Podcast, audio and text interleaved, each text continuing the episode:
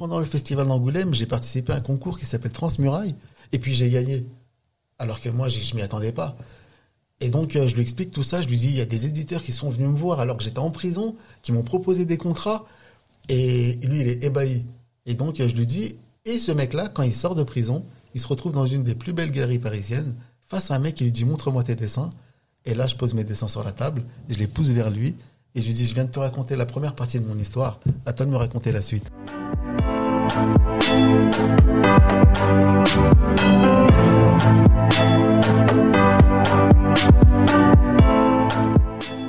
P, The Builder, c'est le podcast de la construction. Dans chaque épisode, Papou partage son état d'esprit et rencontre un ou plusieurs invités. On discute de différentes thématiques, sociales, économiques, culturelles. Construire son identité, se lancer en tant qu'entrepreneur, évoluer dans sa carrière professionnelle ou développer sa fibre créative. P, The Builder, c'est un podcast pour inspirer, dialoguer et surtout construire ensemble.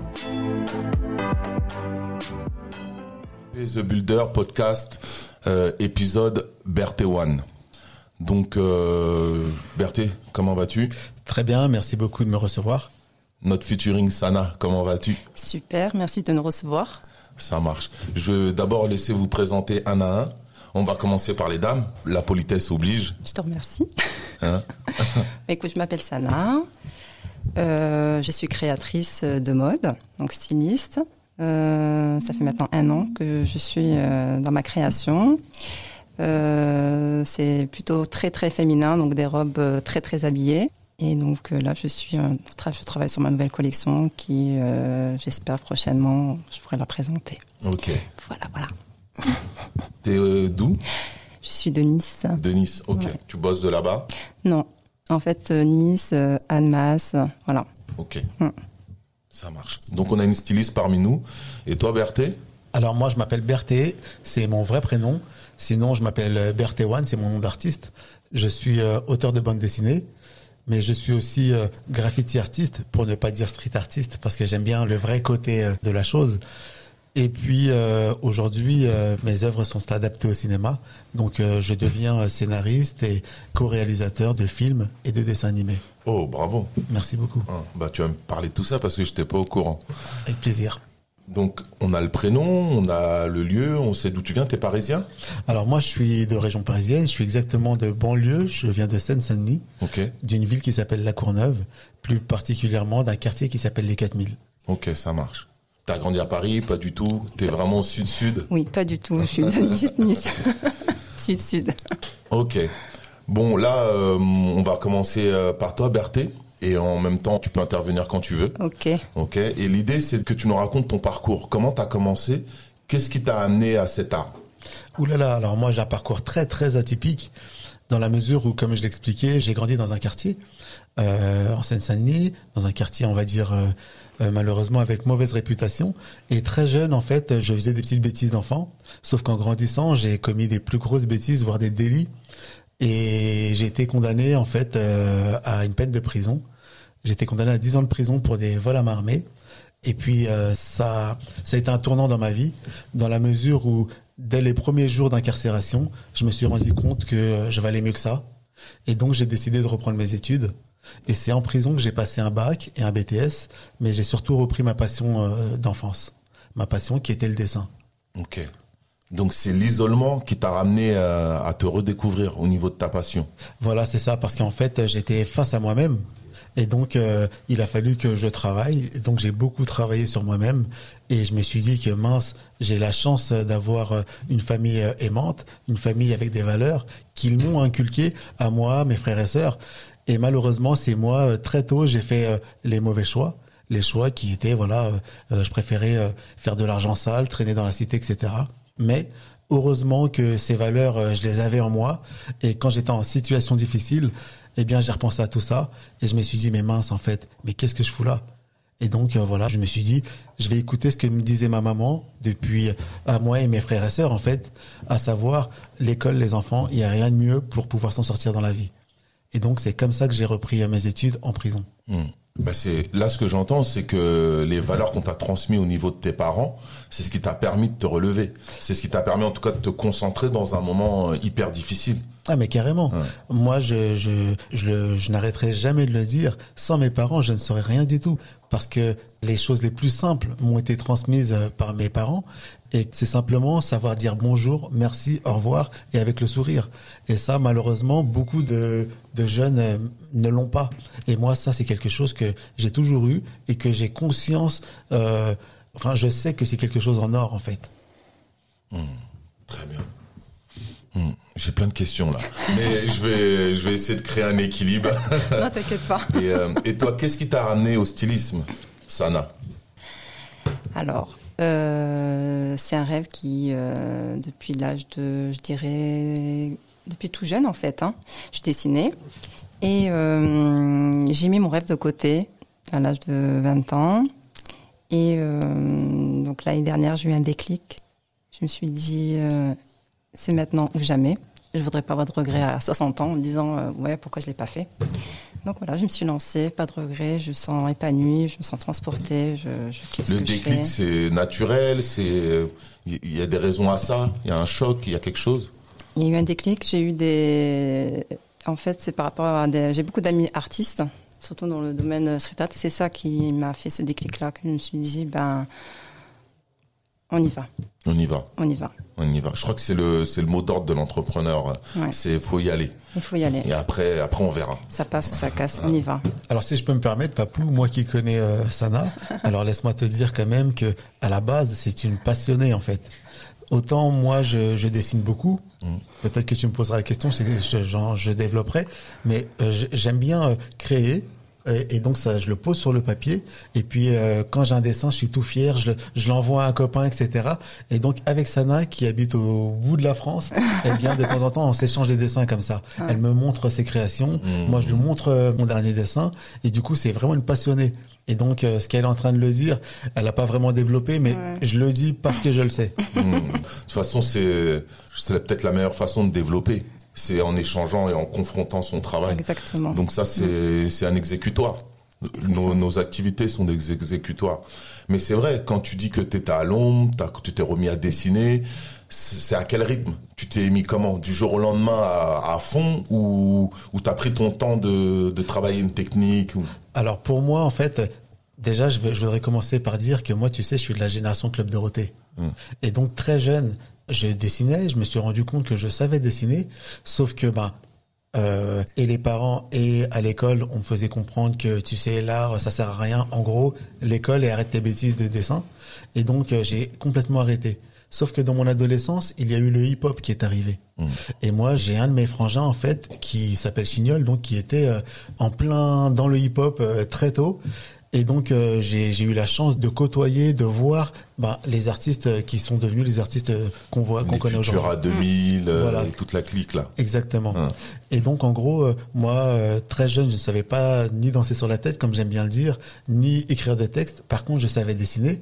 Et puis j'ai vu apparaître devant moi le graffiti.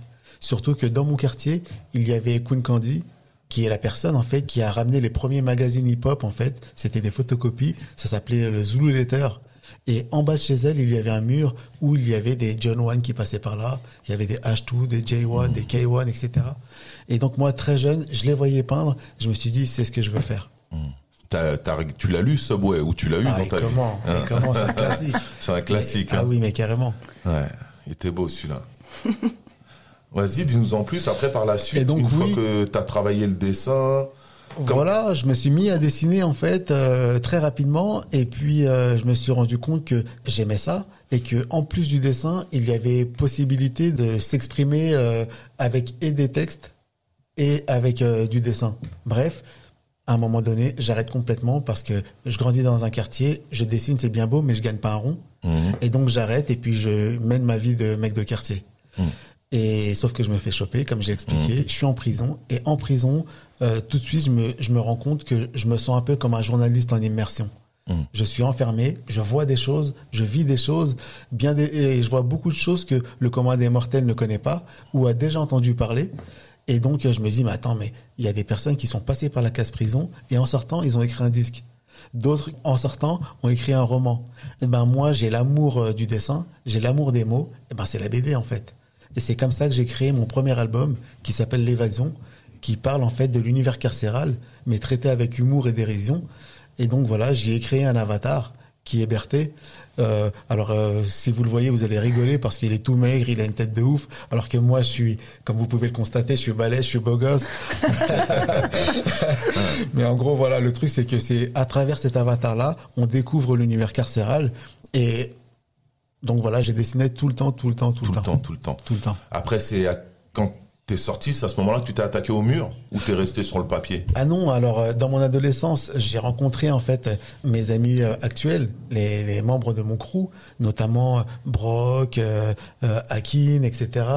Mais bref, euh, très jeune, je me suis mis à, à peindre sur les murs. Je voulais imiter justement les Genoan, etc. Et euh, bah, comme je l'ai dit, hein, c'était bien beau, on faisait des belles fresques, on sortait dans Paris, etc. Sauf que quand je rentrais au quartier, j'avais toujours pas un rond. Mmh. Tandis mmh. que mes copains qui étaient restés au quartier, bah, faisaient euh, ce qu'on connaît, voilà, mmh. euh, dans, dans les quartiers. Et donc je me, dis, je me disais, mais ça sert à rien en fait, l'artistique. Les profs avaient raison, mes parents avaient raison, et donc j'ai complètement arrêté. Euh, pour moi, c'était des bêtises. Sauf que c'est quand je me suis retrouvé enfermé, je me suis dit, mais en fait, euh, c'est ma vie en fait. C'est dingue, hein, mm. hein C'est faut se mettre dans une situation inversée pour comprendre euh, dans quel sens euh, avancer. Exactement. D'ailleurs, euh, à quel point je peux dire que c'est ma vie, c'est que tu sais, comme je l'explique, j'ai commencé à dessiner en regardant le club Dorothée. J'avais 10 ans. Il s'est passé ce qui s'est passé, et puis quand je suis sorti de prison, eh bien, à chaque fois, les journalistes me posaient la question, mais d'où te vient en fait ce dessin, etc. Et donc je donnais cette raison-là. Le club de Roté, j'ai vu Cabu, etc. Et donc un jour on m'a invité. Je reçois plutôt un message de Cabu en fait qui me dit, bah voilà, euh, en gros j'aimerais bien avoir une dédicace euh, de toi. Je suis au Canard enchaîné. Et je t'attends en fait. Ouais, c'est le sacre. Ouais. Ah mais c'était un truc de dingue pour moi. Ah ouais, lourd. Et encore là, je t'explique euh, bizarrement le truc. Pour mieux t'expliquer ça, c'est que je suis invité par un, un comment s'appelle un le président d'un tribunal, celui d'Angoulême, qui m'invite euh, à l'ENM, donc l'école nationale de la magistrature, ceux qui forment les magistrats. Donc l'antenne est à Paris. Et je suis invité, je suis dans un amphithéâtre. Dans, cet amphithéâtre, il y a donc euh, des magistrats en fonction, des futurs magistrats, des commissaires de police, des directeurs de prison. Et donc, euh, je raconte mon parcours de vie. Et donc, en racontant mon parcours de vie, euh, à la suite de ma prise de parole, c'est un échange. Et il y a une personne qui lève la main dans le public et qui dit ben je voudrais prendre la parole. Alors moi je suis hyper étonné, mais pas de problème. Le gars descend de l'amphithéâtre, donc il y a pas une mouche qui vole. Il monte sur l'estrade, il prend le micro, il me dit j'aimerais vous serrer la main. Alors moi je suis étonné, ouais pas de problème, tiens je te check. je lui serre la main, je vais pour retirer ma main, mais lui il la retient. Et il me dit vous vous souvenez pas de moi? Alors moi non, dans, ma tête c'est qui ce mec-là? Il me dit c'est moi qui vous ai collé 10 ans de prison. Ah. Choqué. Et quand il me dit ça, au premier rang, il y a une dame qui lève la main, elle dit non mais je suis obligé de prendre la parole. Je dis bah allez-y, c'est la fête, hein, montez. et donc elle monte sur l'estrade et elle me dit euh, je m'appelle Dominique Simoneau. Euh, vous dites souvent dans vos interviews en fait que vous avez commencé le dessin grâce à Cabu. Alors euh, j'acquiesce effectivement. Elle dit bah moi je travaille au Canard enchaîné et je suis tout le temps avec Cabu et je lui ai dit en fait que je venais faire un portrait de vous, que je venais ici en fait. Et donc, euh, il m'a demandé de vous demander si ça vous intéresserait de passer au canard enchaîné. Il aimerait avoir une dédicace de vous. Alors là, t'imagines le. Ouais, là, c'est dingue. Donc, euh, ma vie est ponctuée, en fait, de rencontres euh, comme ça, jusqu'à jusqu'à ce que je fais aujourd'hui.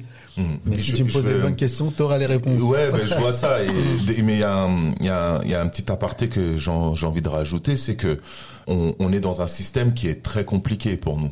Nous tous, de manière générale, ceux qui sont en dessous un, un certain seuil de pauvreté, mm. pour pas dire les Renois ou les Rebeux. C'est vraiment une population sous un moyen financier qui a des difficultés.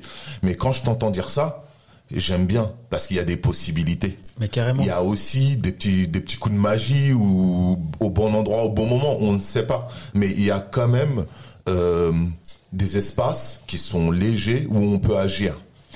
Et, euh, et, là, je suis super content d'avoir entendu ce que tu dis là, parce que c'est vraiment ça. Il faut toujours garder espoir et il faut toujours travailler.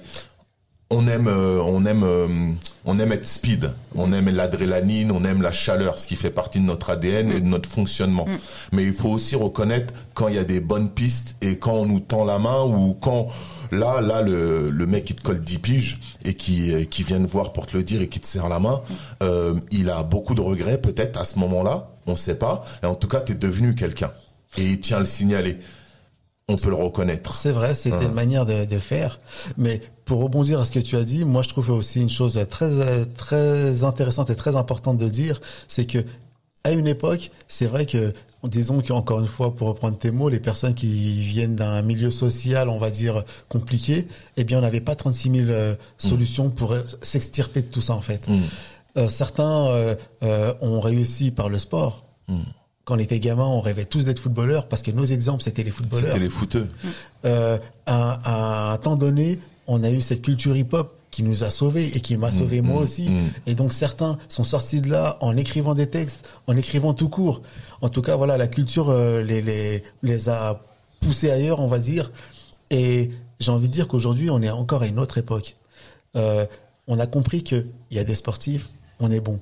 On a compris qu'il y a des rappeurs, on est bon mais j'ai envie de dire qu'il y a aussi des avocats, il y a des médecins, il y a aussi des bouchers, des plombiers, etc. Mm, mm, mm. Sans compter que nous, les, les j'ai envie de dire encore une fois, les jeunes des quartiers ou les jeunes venant de, de milieux défavorisés, eh bien, on a une, une haine qu'on doit pousser dans le positif. On a quelque chose qui est inné qu'on n'apprend pas dans les écoles de commerce. Nous, étant donné que quand on ouvre le frigo, ben c'est compliqué. On sait déjà que quand on a un euro, on rêve d'en avoir deux. On sait comment faire pour en avoir deux. Alors je vous explique même pas euh, les menus trafic, hein, je vais pas développer, mais quoi qu'il arrive, on a ça dans le sang et on sait comment faire. Mmh. Eh ben, imaginez, euh, aujourd'hui, c'est très important que les jeunes sachent que, euh, ben, on a des choses qu'on a dans le sang en fait. Il suffit simplement de les pousser de, du bon côté. En gros, sortir du, bon côté de la force en fait. Mmh. Just do it. C'est le just do it. Et, et après, il y a, il y a la bascule des parents qui font que tu as des mots dans ta tête, des phrases qui résonnent, qui te permettent euh, de te faire avancer, de te recentrer et par la suite de te faire avancer, de croire en toi. Tout à fait. Ça, c'est euh, c'est un petit détail que je vais noter aussi parce que c'est hyper important, parce qu'on a aussi des parents qui n'y pensent pas. C'est pas qu'ils ne veulent pas ou qu'ils ne...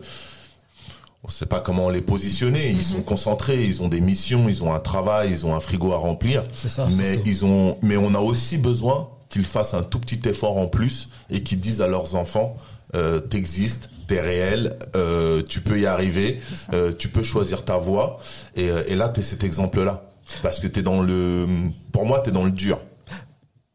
Je pense, hein, j'espère en tout cas, j'espère que, que, que c'est le cas. Mais même par rapport à ça, je voudrais aussi rebondir sur un truc, c'est que on est, toi et moi, on est d'une génération où c'est vrai que les parents euh, avaient euh, autre chose, leur, leur, ligne de mire, c'était de bosser dur pour mettre quelque chose sur la table pour les enfants. Mmh. Nous, on a la chance d'être euh, les, les, les, survivants de tout ça, en fait. Mmh. Ça, on l'a vu. Et nous, aujourd'hui, nos enfants, eh bien, c'est à nous de leur, de leur euh, dire les mots, en fait. Mmh. Ne serait-ce que leur dire je t'aime droit dans les yeux. C'était dur pour nos parents de, de nous le dire. Je sais, enfin, je sais que parmi les miens et puis parmi pas mal d'amis à moi, eh bien, on l'a, on sait très bien que nos parents nous aiment, mais les mots, c'était dur de les sortir.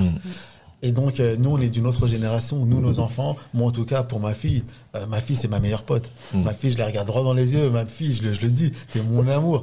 En gros, euh, c'est hyper important. Et c'est, ça passe par là aussi pour le travail. Eh ben, c'est important de dire les mots, à savoir que tu es capable, que tu peux être le meilleur. Il suffit simplement de foncer. Mm.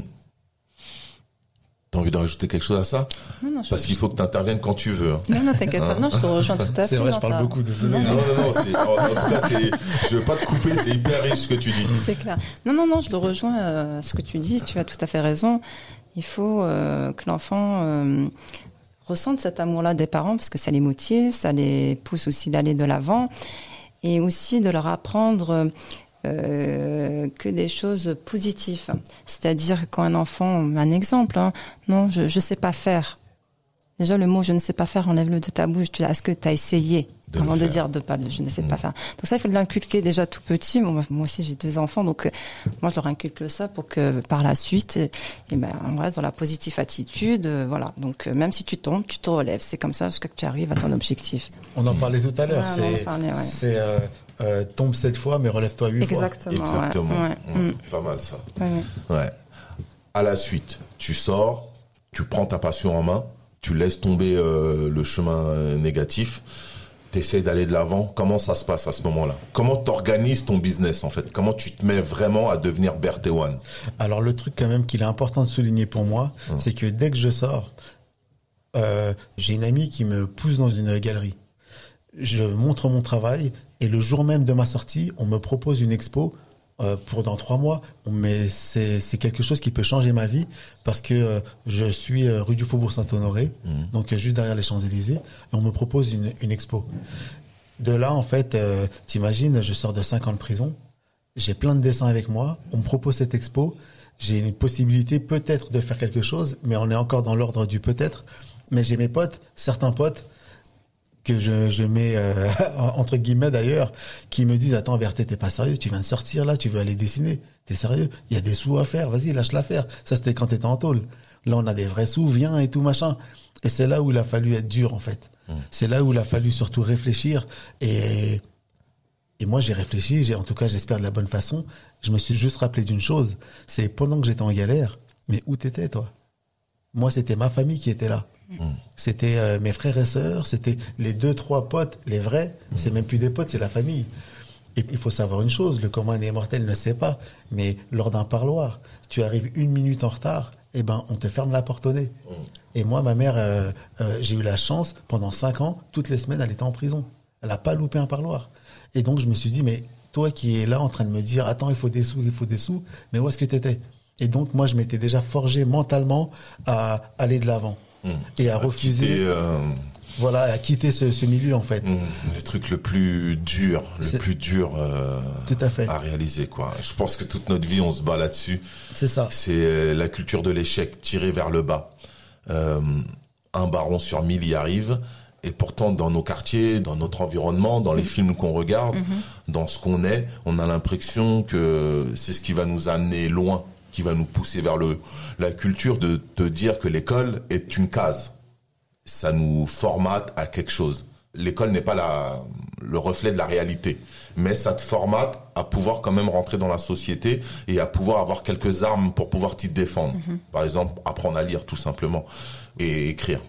Pour le coup, ceux qui savent pas écrire et qui savent pas lire, ils sont encore plus marginalisés que les autres dans une société comme aujourd'hui. C'est même plus possible. Aujourd'hui, on le voit avec euh, bah, l'informatique.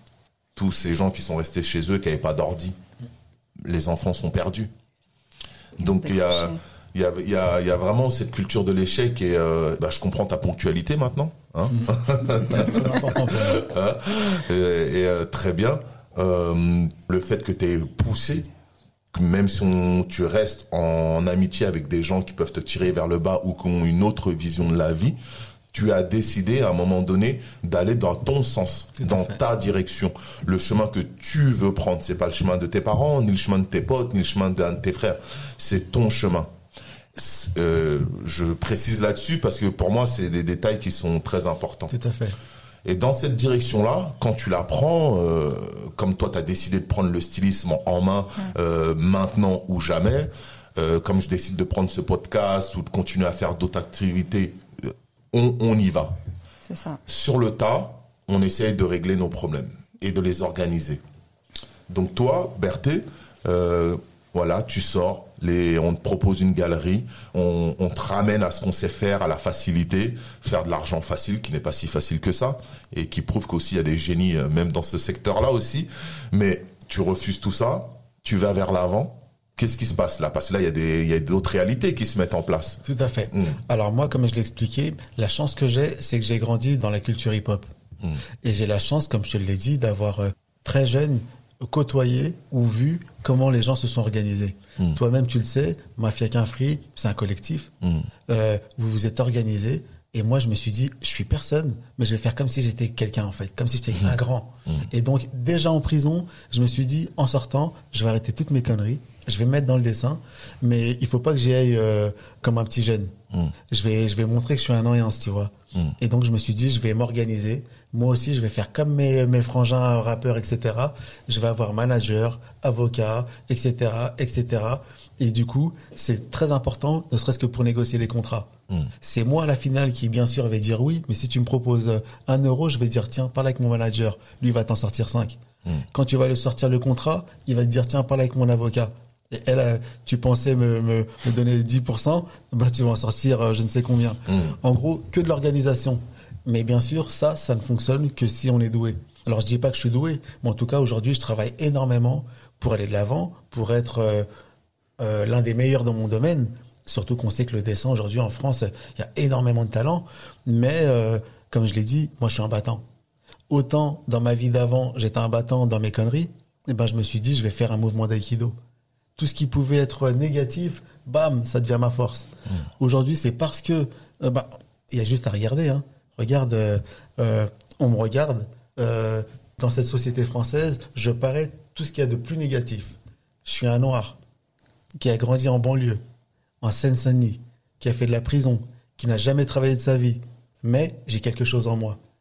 J'ai un talent, j'ai un don, mais ce truc-là, je me suis rendu compte que c'est rien du tout si je le travaille pas. Donc, je vais travailler un max. Et aujourd'hui, tout ce qui pouvait être négatif, ça devient ma force. Dans mes BD, je parle en verlan, euh, j'y mets mmh. des punchlines, euh, j'ai ma culture hip-hop à fond, etc., mmh. etc. Et en fait, ça détonne. Aujourd'hui, euh, les gens me disent, c'est trop bien et tout, machin. Putain, c'est pas Titeuf, c'est comme les Lascars. Ouais, c'est comme les Lascars. D'ailleurs, grosse dédicace aux frangins avec qui je bosse. Ismaël, El ah, Diablo, Peka. Ah ouais, je bosse avec eux. D'ailleurs, c'est avec eux que je. Peka aussi. Ouais. Oh, cool. Avec le frère, avec le frère Peka, on a des belles surprises euh, en dessin animé. Ah oh, je avec suis les frères ça. El Diablo et Ismaël, des, des belles surprises euh, en film. C'est la famille Lascars. Hein. Ouais. Et donc, en gros, voilà, le truc, c'est que c'est juste des questions d'organisation et des questions de volonté. Je vais appuyer euh, là sur... Euh, ça, c'est génial aussi. Je crois que j'ai vu un peu ce truc-là, mais différemment. Mais le truc de euh, comment je vais avancer, comment je vais m'organiser. Mhm. Donc, il me faut des gens la plupart d'entre nous, et pour le coup c'est peut-être légendaire, mais c'est complètement faux, nous c'était la sauvagerie.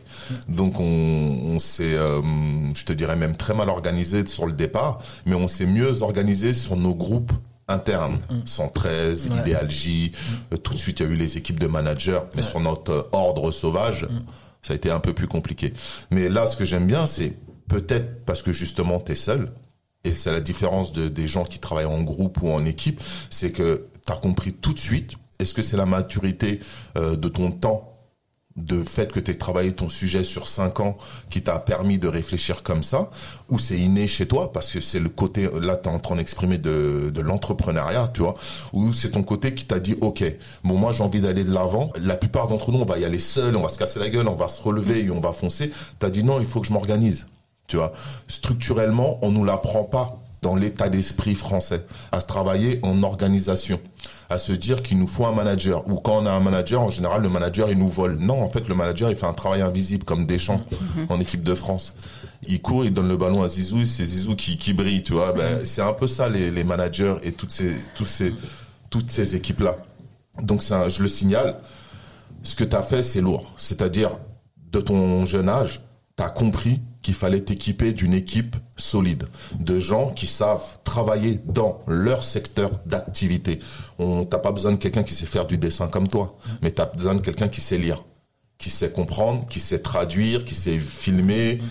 Euh, on a notre équipe pour filmer parce qu'ils savent le faire et, euh, et ainsi de suite. Donc ça c'est un petit détail qui est super important parce que beaucoup se mettent dans le rap ou, ou vont se mettre dans le sport, mm. mais ils oublient que bah, c'est un travail d'équipe quoi. On n'y arrive jamais seul. J'ai même envie de dire, de rajouter à ça, le travail du manager est tellement important qu'il y a plein d'artistes qui sont même nuls, mais qui ont un très bon manager. Ils, mm. sont, ils sont mis en avant. C'est ce que j'allais dire aussi, c'est que je pense que tu as du talent, moi, pour le coup, hein, parce que je, je, je, partage tout le temps euh, ton travail, parce que réellement, je m'éclate. Merci. Euh, c'est, je pense qu'il y a du toi, mais le toi que je connais, euh, je le perçois à travers ta création. Toi, je vois déjà c'est un noir. Euh, des fois, tu fais des blagues à la con et euh, je me dis ah tiens c'est un ouf. Pourquoi il a fait ça Pourquoi il a fait ça Des fois, ça m'éclate. Euh, des fois, je me dis ah c'est des sujets de réalité. C'est un peu les combats qu'on mène. Moi, c'est le combat que je mène dans le vêtement. C'est le message qui m'intéresse plus que le stylisme en, soi. Donc je suis je suis à l'inverse de toi. ça. Là. Moi, c'est d'abord le, le sens qui qui m'importe plus que le produit. Après le produit, il vient en seconde position. Donc j'aime beaucoup ça. Et le talent, il peut venir en travaillant. Tout à fait. Il y a Messi qui est né talentueux et qui dort, il se réveille, il mm. fait trois petits ponts à tout le monde. Et t'as Ronaldo mm. qui n'est pas né talentueux mais qui travaille à mort et qui est au même niveau qu'un Messi. Tout à fait. Donc t'es fort en dessin, t'es euh, c'est ton don, c'est tant mieux. Tu sais le travailler, c'est encore mieux t'es pas fort en dessin, bah travaille le mec. Exactement. En fait, tu peux le bosser, tu peux en faire un don, tu peux en faire une qualité. C'est ça. Ne pas avoir d'œillet dans ce que tu dis, euh, lever la tête bien droite et savoir s'entourer. L'entourage, on va rebondir sur un autre sujet, c'est pas forcément le meilleur pote. On a tous plus ou moins connu ça. Euh, le meilleur pote peut être très bon, mais en général, il vient de l'extérieur. Celui qui est efficace, avec qui vous pouvez vous entendre, et parler business ensemble. Et qui croit en ton projet. Et qui croit surtout. et j'aurais dû commencer par ça. Et qui croit en ton projet. Ok. Donc, tu réfléchis à t'entourer, tu rencontres des gens. J'imagine que dedans, il y a du bon, il y a du mauvais. Il faut d'abord trier, faire une équipe. Et après? Alors, je voudrais juste revenir euh, très très rapidement euh, en arrière mmh. pour dire que c'est pas venu comme ça en fait. Je suis pas un génie qui a pensé à tout ça. Moi, je, je me suis inspiré en fait. Et mon inspiration, c'était qui? Eh ben, C'était des mecs comme vous, en fait. Ah. ah tout simplement.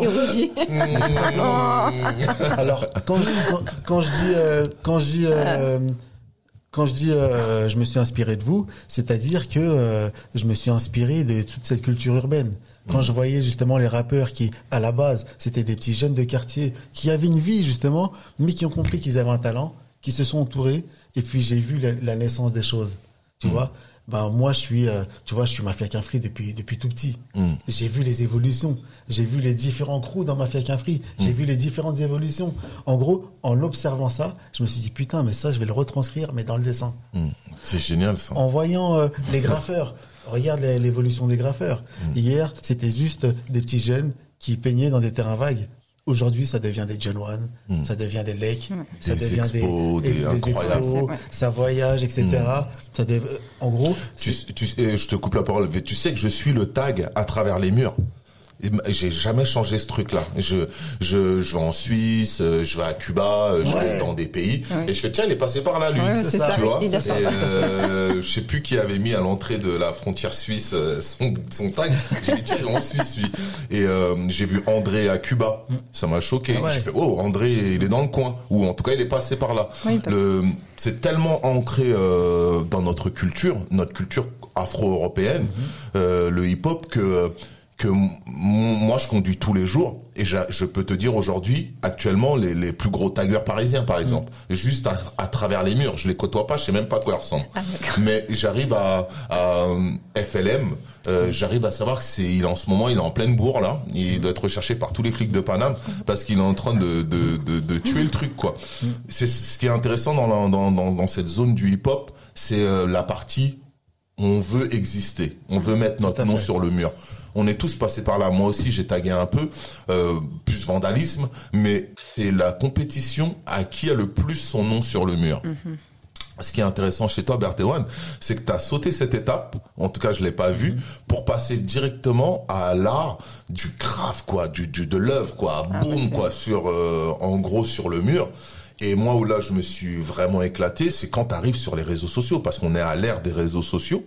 Euh, et euh, mais en fait, j'ai encore plus découvert ton travail à travers les réseaux sociaux que les murs, parce que bon, c'est peut-être le temps, les mhm. fréquentations, on n'est plus dans les mêmes coins, on va mhm. moins dans les terrains vagues qu'avant, mais euh, en découvrant ton art dans, sur les réseaux, je me dis, euh, en fait, on fait le même boulot. Effectivement. Hein. Alors moi, je, pour moi, il y a une chose qui est très importante, c'est il faut essayer d'être dans l'air du temps. Comme tu le sais, pour moi, le temps, il est important dans la mesure où j'ai manqué de temps, j'ai perdu du temps. C'est des choses que je pourrais jamais retrouver. Alors aujourd'hui, je me dois en fait d'aller deux fois plus vite que les autres. Donc euh, quand on me dit euh, bah ça ça se fait pas, bah moi je savais pas que ça se faisait pas alors je l'ai fait. Hmm. Tu vois la fameuse phrase. Hmm. Donc euh, en gros on est des créatifs, on a des intuitions, hmm. on n'a pas peur en plus. Franchement, il fut un temps j'étais capable de faire bien des conneries. Alors pourquoi je me dis, je, moi qui ne connais rien à, Internet, eh ben aujourd'hui je vais me lancer. Eh ben c'est exactement ce que ce que je vis aujourd'hui. Donc as commencé comme ça. Tu t'es dit, je postais mes dessins ou je vais créer des œuvres spécialement pour les réseaux sociaux? Bah, en fait, à la base, c'était dès que j'avais une pensée, eh ben, je voulais la montrer à un maximum de personnes, hmm. à mon copain, mon voisin, mon pote, à ma meuf, à, ce que tu veux, tu vois. Hmm. Sauf que à un moment donné, euh, tout le monde l'a vu, et puis tu les saoules parce que ben tu lui remontes une cinquième fois, etc. Bah, heureusement, il y a les réseaux sociaux. Je le montre sur Instagram, et puis l'autre, il aime, il va le montrer à l'autre, qui va le montrer à l'autre, qui va le montrer à l'autre. Sans compter qu'aujourd'hui, bizarrement, eh bien, quand on est artiste, eh ben, on regarde même plus vraiment ton travail. On regarde combien t'as de likes, combien t'as de machin.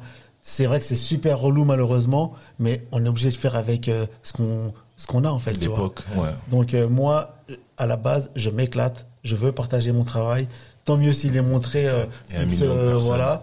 Mais à la base, tant que je m'éclate, moi, dans mon petit carnet, euh, voilà, je le poste et puis basta. Donc, après ça, tu as, fait des expos, parce que j'ai assisté à des expos. Raconte-nous ça. Comment tu passes euh, bah, des réseaux sociaux, du mur à l'expo et euh, après, raconte-nous la suite, parce qu'on sait qu'il y, y, y a, un côté...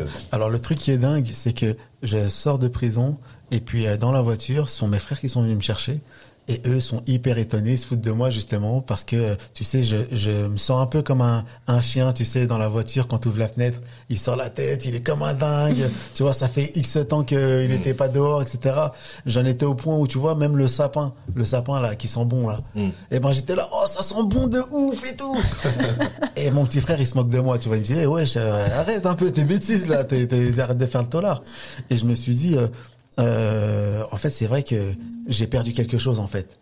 Et donc euh, mon frère, lui, il, vient de voir ce qui se passait et donc pour se moquer de moi, il me tend un téléphone, il me dit tiens, c'est maman qui va appeler, c'est toi qui réponds. Ok, il se passe deux choses. La première des choses, c'est que c'est d'abord une pote qui appelle, qui me dit Berthe, tu viens, tu viens de sortir. Ouais, non, non, pardon, c'était d'abord ma mère d'ailleurs. C'est important que je le dise. C'est le téléphone sonne et moi je regarde le téléphone et puis, je lui dis, c'est un miroir, comment tu fais pour décrocher? Et en fait, c'est un iPhone. Ah. Parce que quand j'ai été en prison, c'était au moment où euh, bah, Facebook, ça commence à se développer. Euh, les gens n'avaient même pas de, mail à l'époque, tu vois. Mm-hmm. Aujourd'hui, n'importe qui a un mail, parce que n'importe qui a un réseau social, etc. Et donc, euh, je savais pas répondre au téléphone, à un téléphone tactile, je veux dire. Mm. Bref, deuxième coup de téléphone, c'est une amie qui m'appelle et qui me dit ça y est, t'es dehors Ouais, je suis dehors. Il faut absolument que tu ailles rue du Faubourg Saint-Honoré, que tu achètes le Parisien. Et moi, je comprends pas. Elle insiste, elle insiste, mais je lui dis, mais pourquoi? Et elle me dit, euh, il y a une galerie qui vient d'ouvrir, spécialisée sur le street art, il faut que tu y ailles. Hmm, ça revient à recouper le début d'histoire que tu avais raconté, ok. Alors moi, je suis là, dans ma tête, c'est, attends, je viens de sortir de prison, laisse-moi tranquille, à cette heure-ci, j'ai envie de manger un mafé, j'ai envie de, de, tu vois. Et elle insiste, elle insiste, et je lui dis, bon, ok, d'accord, t'inquiète, je vais y aller. Elle, elle sent que je vais pas y aller, et elle me dit, bon, écoute, récupère une voiture, viens me chercher, viens, on va manger sur Paris. Tiens, ramène quand même euh, deux, trois dessins. Euh, tu, te rappelles, tu m'écrivais, des fois tu dessinais, c'est stylé. Et moi, comme un teubé, ok, j'ai des dessins dans le coffre, je vais la récupérer. Elle me dit, on va sur les Champs-Élysées. Ok. Arrivé sur les Champs-Élysées, elle me dit, tourne à gauche, tourne à droite, tourne à gauche. Et elle me ramène rue du Faubourg Saint-Honoré, face à la galerie. Elle me dit, maintenant, je m'en fiche, tu rentres dedans. Mmh. Alors moi, je suis comme un dingue, tu m'as arnaqué, je suis dégoûté. Mais euh, vas-y, je rentre quand même dans la galerie.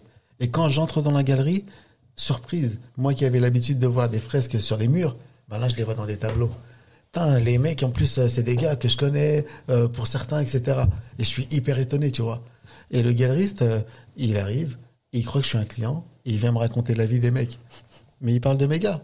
Et donc on discute, on discute, et en discutant, il me dit, en gros, enfin bref, on discute pendant une heure, et puis en fait, je m'en vais, j'ose pas lui montrer mes dessins. D'ailleurs, je les avais même pas ramenés, ils étaient restés dans la voiture. Mais quand je retourne dans la voiture, ma copine qui m'attendait à l'intérieur, elle me dit T'as pas pris les dessins, retourne-y, va les montrer. Et moi, je lui réponds Mais regarde où est-ce qu'on est. Rue du Faubourg Saint-Honoré, dans une des plus belles galeries de Paris. Mais qu'est-ce qui s'en fiche, le mec de mes vieux dessins noir et blanc? Sentiment d'infériorité. Grave. Et elle, elle me dit Ah, genre, on s'en va là. Dis Allez, viens, on va manger. Elle enlève les clés du contact. Elle me dit Berthe, on bouge pas d'ici tant que tu retournes pas dans la galerie. Alors moi, à ce moment-là, je te dis, j'ai envie de lui mettre un doigt dans l'œil. Mais euh, je retourne dans la galerie parce que je me souviens que non, elle a assuré, elle m'a soutenu. Bref, je retourne dans la galerie. Le galeriste me voit, il croit que j'ai oublié un truc. Et je lui dis, ouais, j'ai oublié de te dire un truc, c'est que moi aussi, je suis un artiste. Ah ouais, tu fais quoi? Bah, je fais de la BD. Bah, je kiffe la BD. Il me dit, vas-y, montre-moi ça. Alors là, j'ai, c'est deux choses. C'est soit je fais le mec speed parce que j'ai des dessins dans le coffre, donc je cours et je lui ramène, soit je réfléchis. Et moi, ce qui s'est passé, c'est que j'ai réfléchi. Je me suis dit, attends, j'étais en prison, j'ai repris mes études, j'ai pris des, j'ai, repris des études de communication, je sais communiquer, et donc je vais l'avoir. En plus, j'ai le petit côté euh, filou des mecs de quartier, tu vois. Mmh. Et donc, euh, je vais, je vais t'avoir comme un poisson euh, et moi, je serai le pêcheur. Et donc, je lui dis, OK, pas de problème. Il me dit, bah, écoute, demain, j'ouvre à 10h, je t'attends. OK. Moi, ça m'a permis de rentrer chez moi et de me peaufiner un discours. Le lendemain, quand j'arrive dans la galerie, il est très content parce que j'arrive à l'heure. Dédicace à toi, Sana. j'arrive à l'heure. Et quand j'arrive euh, dans la galerie, il me dit, tiens, installe-toi au bureau. Je vois que tu as tes dessins, vas-y, montre-les-moi. Et moi, je lui dis, bah, avant de te montrer mes dessins, je voudrais te raconter une histoire. Alors il s'enfonce dans son fauteuil, il, croise les bras, il me dit j'adore les histoires, vas-y raconte-moi. Et je lui dis c'est l'histoire d'un mec qui a grandi dans un quartier, qui a fait des conneries, qui s'est retrouvé au placard. Et en prison, il a eu euh, une prise de conscience et il, a décidé de reprendre ses études, il a eu des diplômes, il a décidé de reprendre le dessin et puis il a participé à des concours et puis ça a fonctionné, il a vendu des dessins, etc. Il a participé à Angoulême pendant le festival d'Angoulême, j'ai participé à un concours qui s'appelle Transmuraille, et puis j'ai gagné. Alors que moi, je m'y attendais pas. Et donc, euh, je lui explique tout ça. Je lui dis, il y a des éditeurs qui sont venus me voir alors que j'étais en prison, qui m'ont proposé des contrats. Et lui, il est ébahi. Et donc, euh, je lui dis, et ce mec-là, quand il sort de prison, il se retrouve dans une des plus belles galeries parisiennes, face à un mec qui lui dit, montre-moi tes dessins. Et là, je pose mes dessins sur la table, je les pousse vers lui. Et je lui dis, je viens de te raconter la première partie de mon histoire. À toi de me raconter la suite. T'es super bon en communication. Ah ouais. franchement, pas bon. franchement, t'es fort. et, euh, et, ta communication, elle parle d'une réalité. Tu sais, pour être bon en, pour, pour vendre bien quelque chose, faut aimer ce quelque chose. Tu vois. Mm. Donc, il parle de ce qu'il est, de son parcours. Il le dit juste bien et ouvertement. La plupart, on, on a réagi euh, comme ta première réaction. On s'en va. Moi, je l'ai fait tellement de fois et pourtant, on me dit tellement de fois, mais papou, vas-y, fais ton truc, t'as vu, on te connaît là-bas, on fait ça. Mais tellement de fois, j'ai fait demi-tour. C'est, c'est, genre, t'as envie d'en chialer, quoi, tellement tu, euh, tu peux reculer, quoi. Et on va lui dire merci à elle. Hein. Ah, mais hein. carrément. Hein, ah, carrément. Fait un gros big up. Alice, t'es une vraie de vraie, Alice. parce que, parce qu'elle t'a aidé. Mais carrément. Mais tu sais, pour revenir à ce que tu disais, même toi, tu es passé par là. En fait, la chose importante, et c'est ce que je tiens à, donner aux jeunes, en fait, c'est une clé. C'est la chose la plus importante, c'est de croire en soi. Hmm. Parce que malheureusement, il y a tellement de talents, mais dans, nos quartiers ou ailleurs. Mais peu importe qui l'on est, on est talentueux et on s'en rend même pas compte qu'on est talentueux. Et quand on n'est pas sûr de nous, eh bien, on, loupe des chances. Et puis. Non, mais c'est réel. Tu vois, moi, dans le rap avec la mafia, hmm. c'est ce qui m'a le plus gêné. Hmm. C'est pour ça que naturellement, j'ai basculé sur le vêtement mm. et le merchandising. Parce que écrire en soi, euh, t'apprends à écrire à un moment donné la rime, la métaphore. Si t'aimes ça, ça, au bout d'un moment, ça devient. Et que tu, tu, euh, je, j'avais vraiment du mal avec. Euh, ah, t'as vu quand t'as dit ça? Wow, comment t'es rentré dans ma tête, Tom euh, Oh, en fait, euh, oh, les gars, on va se calmer là, parce que là, ils sont en train de fouiller mon cerveau, ils sont en train de savoir tout ce que je pense, et je, je, j'étais un trop, trop introverti. D'accord. Pour qu'on, euh, ouais, t'as vu l'autre quand il a dit ça, tout, oh là là, non, c'est trop pour moi. C'est comme, c'est ce qui m'a permis de basculer sur le vêtement. En fait, ça m'a sauvé, ça m'a protégé, parce que je n'arrivais pas. Et euh, il y en a comme les autres, euh, je veux dire un Kerry, un Moko qui est mm. extraverti, euh, et qui eux ont carrément réussi à l'exprimer, en jouer, en, mm-hmm. à mettre ça en avant. Moi, ce qui m'a ramené aux vêtements, c'est vraiment euh, la gêne, une maman qui comprend pas le rap de notre époque, euh, parce qu'il n'a pas encore explosé. Il explose avec Solar réellement. Le, ouais, c'est Solar qui explose vraiment. C'est en voyant des clips comme Solar que, que moi, ma maman, en tout cas, qui connaissait Solar de vue parce qu'on est plutôt du même arrondissement, qui m'a dit, mais c'est pas les, les petits cons là qui, qui, qui sont à la télé. Et j'ai dit t'as vu maman il y a quelque chose à faire là. Je peux, je peux ou je peux pas tu vois. Tu vois.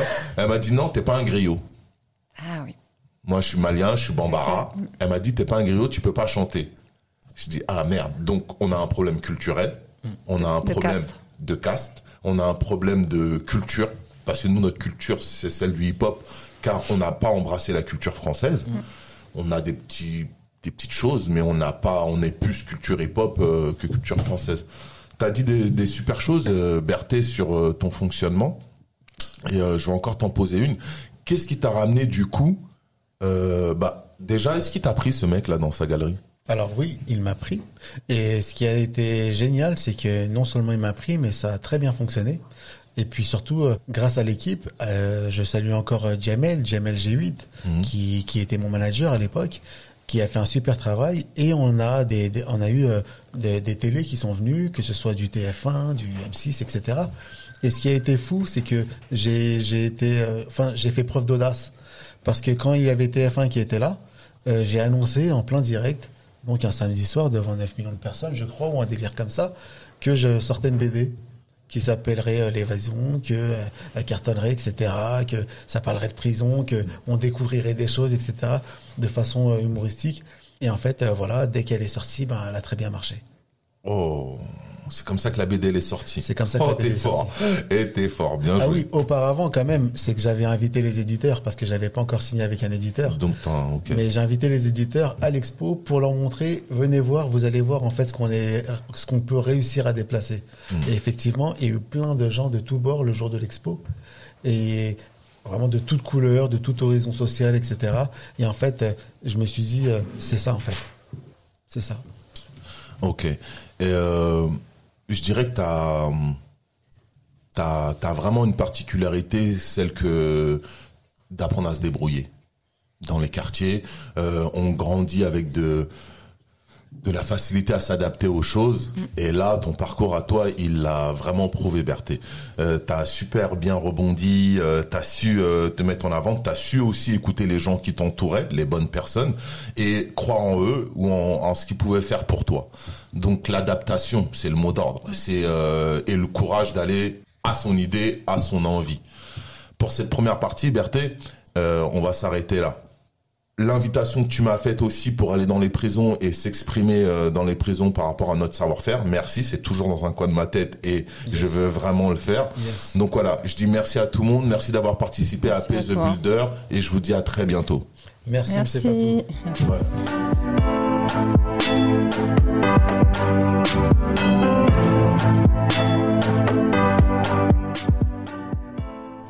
Je remercie les sponsors Lazinerie, Studio Majorel, Teddy Bob, Vibe Optique et African Armure, ainsi que la musique de Debrobit du Mali.